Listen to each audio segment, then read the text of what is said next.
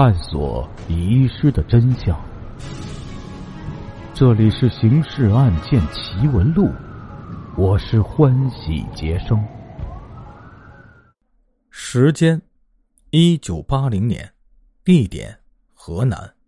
案件进程：不管审讯人员说什么，胡家师都一口咬定：“我记不得那时在干什么了。”只是没偷刘敏华的钱，这样一直挨过了七八个小时，段建勋几人无可奈何，只好暂停审讯，让看守员把胡家师押回监房。接下来继续为您解密《刑事案件奇闻录》第七十号档案：空中飞人折翼河南第六集。当天晚上，段建勋四人宿于县招待所。晚饭后，段建勋把三位战友召到自己住的房间，商量再次提审胡家师的方案。出乎意料之外，陈顺克一开始就提出了一个新观点：胡家师不是盗窃刘敏华巨款的案犯。段建勋三人都把目光盯着这位已经干了三十年刑侦工作的老刑警，无声的探问究竟。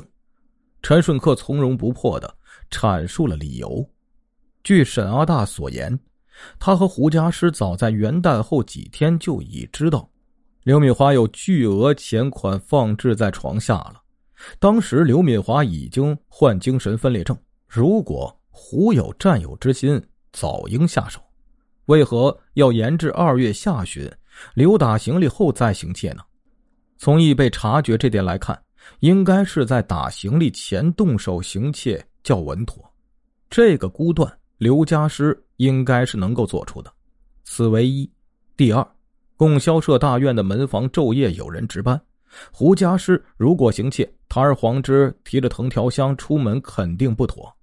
他完全想得到把钱款从箱中取出后，盛在其他不显眼的容器里，携离现场。但是藤条箱一块被偷走了，这说明箱子不是从大门口协里的，而是从墙头上运出去的。供销社大院的围墙高达三米，上面还有铁丝网和荆棘，要把十万元巨款连款带箱运出去，胡家师没有这个本领。段建勋听到这里，心里倏然一动，难道原先的侦查方向错了？案犯并非是和刘敏华相识的熟贼，而是从未和刘打过交道的生贼。这时，省厅刑警高资一开枪了。我也有新的想法，我怀疑窃贼就是在天津火车站逃掉的那个家伙。他是从外面爬墙跳入供销社院子后，潜入刘敏华的食屋做的案。所窃的那口箱子也是从墙上运出去的。这个本领。只有那个身手不凡的飞车逃犯才有。段建勋点点头，散会吧。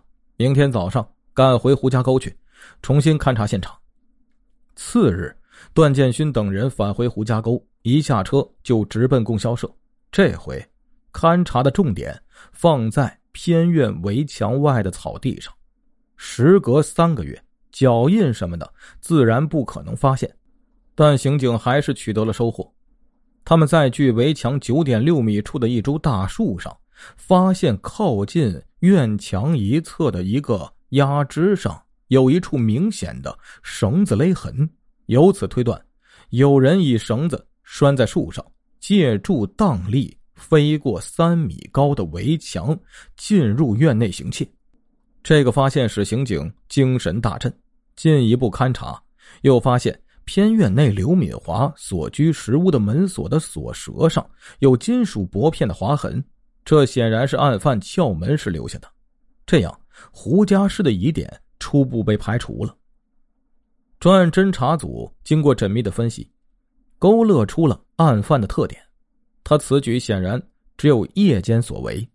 二月二十三、二十四日、二十五日晚上，刘敏华都未外出。他潜入石屋后。没动刘脱下的衣服的口袋里的钱包和放在床头的手表，而单单窃走了装着巨款的藤条箱。这说明他是知晓刘敏华的这个秘密的。他的消息途径显然从沈阿大、胡家师等知情人口中得知的，由此推断他是当地人，是沈胡等人的酒肉朋友。那棵大树距院墙九点六米，有绳痕的压枝离地面五点八米，能够爬上这棵四旁无任何攀附物的大树，就已经是一种本领了。上树之后，再凭借绳索飞跃近十米远的距离。然后轻巧无声的落到院内地下，这简直是一种不可思议的特技表演。因此，窃贼肯定身怀武功，而且不是泛泛之辈。从天津警方转来的材料看，窃贼是个年龄在三十岁至四十岁之间的男子，中等个子，身高大约一点六五米左右，力气很大，对火车站情况比较熟悉，是个经常乘坐火车的家伙。专案组决定全体出动，从沈阿大、胡家师的酒肉朋友里排查具有上述特征的角色。沈阿大、胡家师两个，一个是从旧社会就结交三教九流的炊事员，一个是不务正业、专门吃喝赌玩的二流子。两人所结交的酒肉朋友多得不计其数。沈阿大停下手里的活儿享受半天工价。搔头抓耳，想了几个钟头，开出了一张写着八十六个名字的名单。胡家师在看守所的提审室里抽调了刑警近一包香烟，也提供了将近一百人的一份名单。沈胡两人都不敢保证，在喝醉酒的情况下，是否还将刘敏华的巨款之秘密守口如瓶。段建勋面对着赫然列有将近两百个名字的名单，不禁皱起了眉头。这些人遍布全县十八个公社，一百九十六个大队。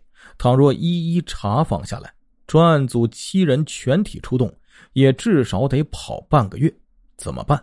他跟副组长陈顺克商量下来，决定向汝南县公安局临时借调力量。汝南县公安局接到电话。立刻派了十五名刑警，专案组七人加上这些刑警，二十二人分成十一波，每波分得一批访查对象，分头进行查访。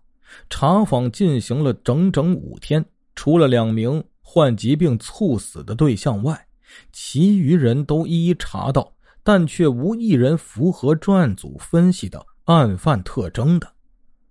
专案组朱军给弄懵了，这是咋的？难道方向又弄错了？怎么办？开会讨论。会上，省厅刑警高子一提出，应该肯定第二次定下的侦查方向之所以未能查到线索，也许案犯是从另外途径获取巨款情报的。现在应当继续往下面查，但是方式可改一改，不从酒肉朋友查，而着重从案犯的第二个特征武功上面查一查。